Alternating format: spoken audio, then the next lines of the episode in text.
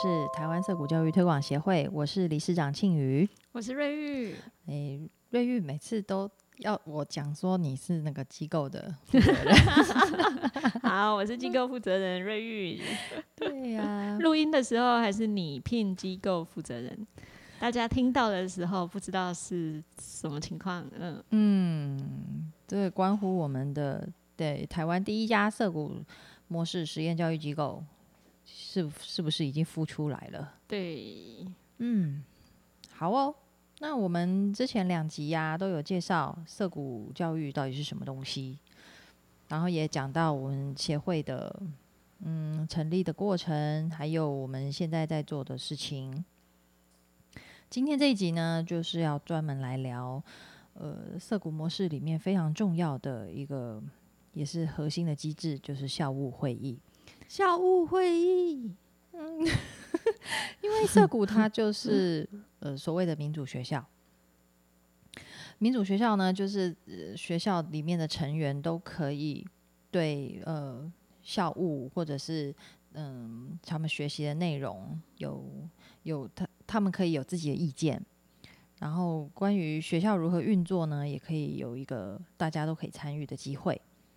那以色谷来讲呢，其实是嗯，这个民主学校光谱当中算是蛮极端的一个一个模式，很偏激，很偏激，因为因为那个等于呃学校是由大人跟小孩共同管制嘛，那因为校务会议每个人都可以投票啊，一人一票，那学生的人数一定会比员工职员多啊，所以基本上是小孩在决定事情。职员被人数霸凌了，而且小孩也可以决定，嗯、职员是不是可以继续留在涩谷。天哪，是一种选民代的概念，我我是记得那个，好像香港涩谷还是美国涩谷啊，他们嗯都有经历过，就是职员。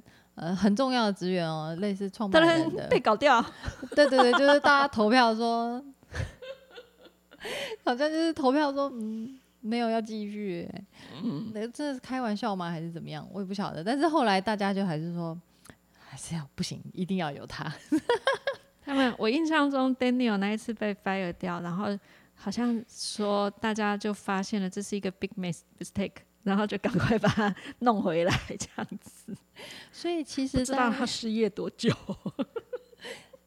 Daniel 从一九六八年创办涩谷学校到现在，他已经在涩谷学校服务五十多年了，他到底几岁了？我们九十了被咋，几回吧？有九十了吗？被十几啦，对，几然后买给你是被十几，要跟我跳跳。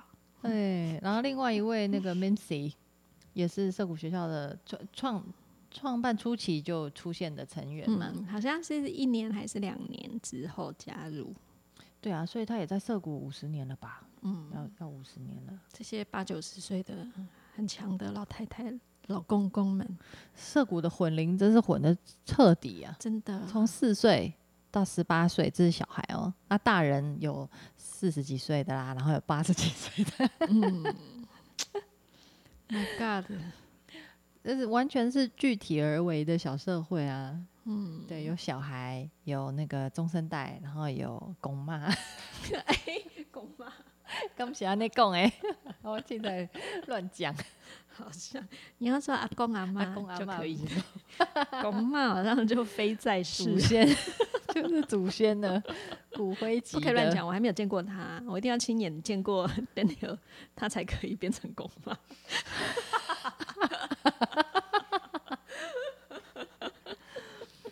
是说我们这个疫情哈，让让我们想要去探访美国涩谷跟香港涩谷这些同盟友伴的心愿，迟迟没办法实现呐、对，本来觉得没钱去，现在发现有钱也去不了，我们还是网络连线好了。对呀、希望有一天那个他们愿意在网络上面跟我们见面。对呀、对呀、我们在那个办学的过程中，跟香港社谷和美国社谷都有很多的书信往来，就是寄 email 这样。那呃，香港社谷这边他们因为有在用 FB，所以我们也会用讯息。但是美国社谷那边呢，他们因为嗯，有很清楚的政治表态啊，所以他们已经退出脸书了，我们都只能用 email。可是他们都非常热情的回复非常长的 email，然后对于我们要在台湾办理涉谷教育也非常的兴奋、期待、热情。不过话说回来啊，像退出 FB 啊，或者是给不给访客参观啊，或者是嗯的种种大大小小的事情啊，全部几乎全部都要透过校务会议来决定。对，我们在呃营队或者是学校的操作上啊，首先大家小朋友们到的第一天。第一个小时之内，我们就会先定出所有的社群守则。那呃，我们实际上操作的时候啊，我们会先定出最基本的，嗯，就是一般的社会共识，譬如说不能用肢体暴力、言语暴力，好，然后不能未经别人同意拿走别人的东西，或者是校地里面哪一些地方危险不可以去等等的。这些最基本的事情，然后小孩一条一条听过、通过，没有异议，那我们就执行。然后如果有人违反的话，我们就会送学生法庭处理这样子。然后在校务会议里面呢，如果大家譬如说我们刚刚讲了社群守则嘛，那那呃运作了一阵子之后，如果有人觉得，诶少了一条什么规定，所以譬如说呃扫地扫不干净，明天要补扫，要不然的话大家都不认真扫地，这个就可以去填会议提案单，然后我们下一次开可能就是明天，因为我们每天都有会议跟法庭时间，那明天开会的时候，我们就会讨论这一条提案，然后呃提案之后。就看要不要进入表决，然后表决的时候，大人小孩都是平等的一票，一人一票，然后呃投票决定这个结论要怎么怎么执行，或是要不要采纳这个人的提案这样子。那他的提案单上啊，就还要有人联署。然后因为我们是办营，呃，目前的经验是办营队嘛，那营队里面因为人数本来就不多，所以我们通常呃复议的人就是。联署的人只要一个人就可以成案，嗨，那如果学校的学生多的话，也许会需要多一点人来联署，这个提案会比较有效益。好，那嗯，校务会议啊，也有几个，我们也试过几种做法哈，嗯，当然有的时候我们会，我们试过的是所有的人都要到现场一起开会。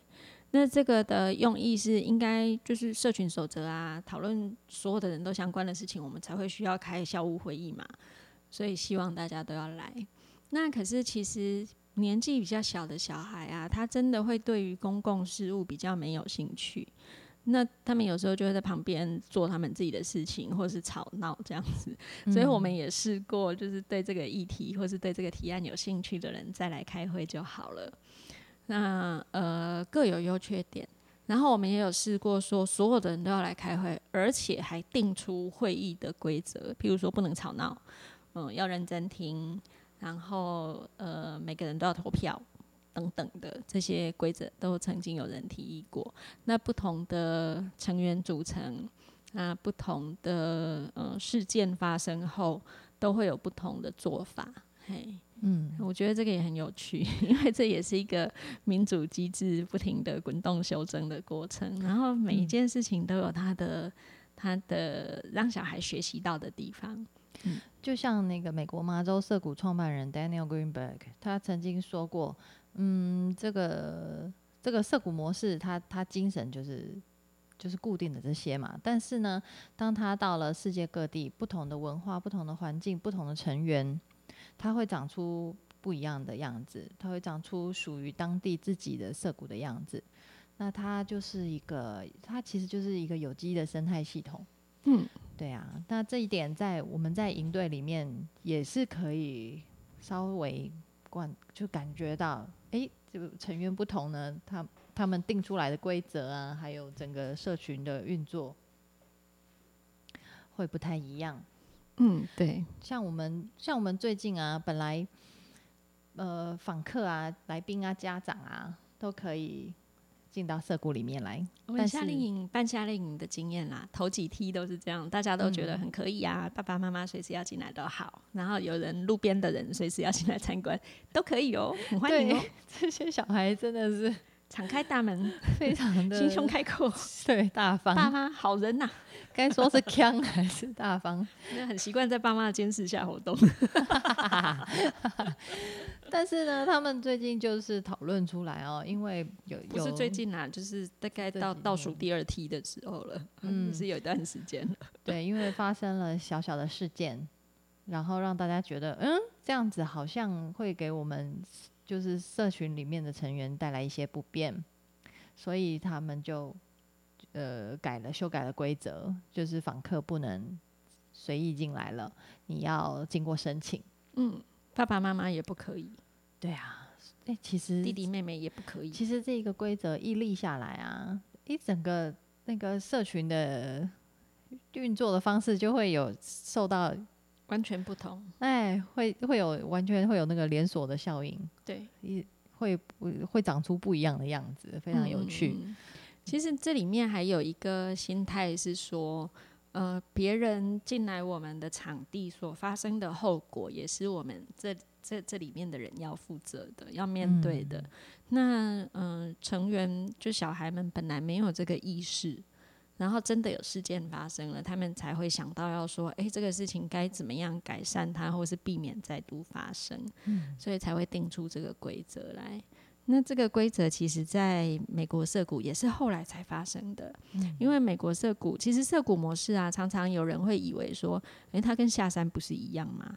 其实很不一样吼，因为下山它是一个住校的学校，那他一开始就很明确，他希望家长不要来学校，越远越好，对。他觉得很多小孩的问题是家长造成的，真是成灾思言呐，讲的一点都没错啊，不是啊。可是即使是有，我们都知道很有可能有这样的情况，可是家长还是学生非常重要的呃生活跟情感上的支柱。所以呃，涩谷在一开始的时候啊，他就很明确的认为家长应该是办学的很重要的伙伴，那他们很欢迎家长。然后也很重视公领域跟私领域同时之间，呃，同时都要有，然后孩子可以在这中间学到不同的东西，找到他的平衡点。嗯，所以一开始的时候，呃，涩谷是很欢迎家长进来的。那呃，职员里面本身也有家长，就是他的角色是重叠的。可是越到后来啊，他就越来越明确的认为家长，呃，仍然是孩子很重要的。私领域的支持者，可是你还是不要进入校园比较好，这样子。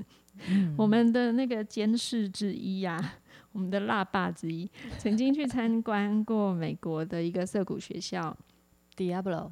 对对对，然后他就说，他们是希望家长完全不要进入校园。那如果小孩要把东西带到学校里面来，只能家长开车，顶多只能帮他载到校门口。那如果小孩无法独立把东西搬到校园里面，他可能就没有办法带来，或者是他就要分批带来，或者是他就要自己想办法找朋友也可以。呃，总之呢，他就是不能不能让爸爸妈妈帮忙对对，不能请家长帮忙带带东西进来，因为家长是一步都不能踏进校园的。嗯，然后我记得我们在那个夏令营这个。这个机制执行的第一天呐，哇，真的是就是其实插队最多的是接小孩的时候，因为当家长可以进入校园的时候，很多小孩会比较。呃，放松的等待家长来接他，然后看到爸妈站在门口了，他们才会开始收拾东西。然后收不来的，就爸妈忍不住就会动手帮忙啊，或者是催促啊。对，然后或者是收不好的，就爸爸妈妈就动手帮忙啦。然后也会帮忙点小孩的东西有没有带齐呀，有没有装好啊？嗯，小袋子有没有放进大袋子里面啊？大袋子里面有没有放便当盒啊？等等的。然后要走的时候，嗯啊，你的水壶呢？怎么没有在这里面啊？找到了这样子，所以可是呃，当家长只能到外面而无法进来接小孩的时候，小孩就必须自己去把所有自己的东西打点好。那如果你东西没有打点好呢，这边拿一个，那边拿一个，全身挂满各式各样的小包包，鞋子也没穿好，你也只能这样子走出去找爸妈。嗯，所以呃，在这中间，小孩学习到的，还有要面对的，真的是完全不同的东西。嗯，我记得在那个呃另外一本涩谷美国涩谷出版品，就是《涩谷经验》里面这本书，Daniel 他有提到说。嗯，民所谓所谓民主呢，就呃，它其实并不是每个人都参与其，就是每个人都要在场，对，而是说每个人都有同等的权利。你可以在场，你可以不在场，你你你投票，你你的票跟其他人的票是价值是一样的。他说的，他说民主的价值是这样子，你有完整的权利，然后有选择的机会。对，所以你不投票，你不在场。也是，这是你的决定，对，但是后果你要自己负责。嗯，对。我们也曾经有那个校务会议，小孩就直接提案说，他不想参加会议，因为他觉得很无聊，这些事情都跟他无关。嗯哼。然后我们就会问他说：“那你这样子提案，那如果你触犯了新定下的守则怎么办？”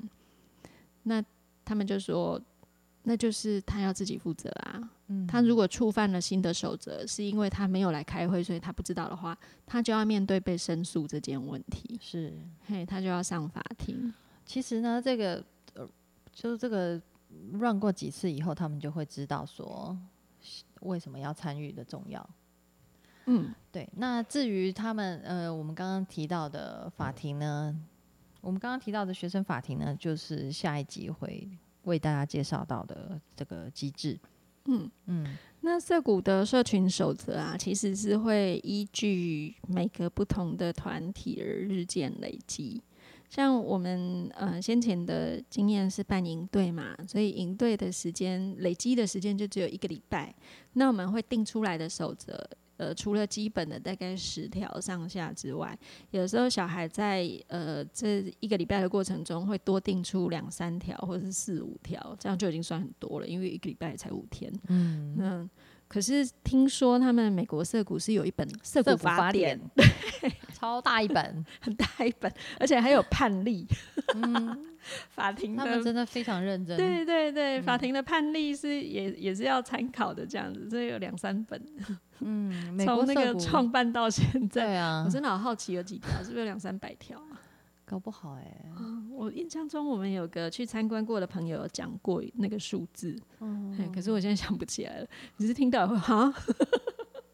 巨细靡遗啊，因为这些都是社群成员共同讨论出来的规则。嗯，对啊。然后它会变成一个。呃，从有文字的法变成一个没有文字的社群默契共识，对和共识，嘿，对啊，这个事情非常有趣。像像，其实我们每个人也都不太确定，说我们具体民法啊、刑法啊到底有几条啊，然后有什么事项啊？但是民事调解庭跟刑法的法庭到底有什么不同？对啊，那这个都是要法法律专业人士他们，或者是你被报你被报告过一次之后，你才会知道。可是我们对于整个社群的一些基本的规范，我们都是有概念的啦。对对对，至少都会听说。对啊，别人在八卦的时候，你也会听到。是啊。所以小的小孩他可能不会想参加会议，但是大的小孩会比较积极的去想要发挥自己的影响力。这个在校务会议里面就会有很不同的表现。但是小的小孩在看到大的小孩的行为之后，他也会练习为自己的想法，嗯，发出声音，然后他也会透过校务会议来主张他的意见，嗯。所以久而久之呢，不管是什么年纪的小孩呢，他们都对这个社群里面的一些基本规范，然后他们都会有，他们都会有概念的。对对对，虽然他们可能没有一条一条的去去参与投票啊、讨论啊，可是其实他们都知道的。嗯嗯，我觉得这点是非常有趣的，就是说你不要看他年纪小啊，其实他们都晓得，而且也都很认真的在。嗯，很认真的在维护这个社群。对，嗯嗯，而且他们会发现，呃，其实他们可能也不是一开始就会很有意识的要去维护这个社群，嗯但是因为是一个民主的机制，所以当你在维护你自己的权益、为自己讲话的时候，你同时就维护了这个社群，并且帮助这个社群进步了。嗯，好，这是为什么校务会议在涩谷里面是这么重要？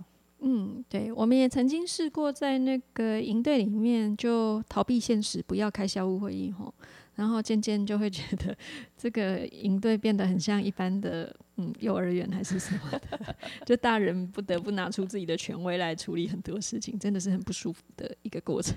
嗯，对啊，还是要交给，还是要交给这个公公公事公办吗？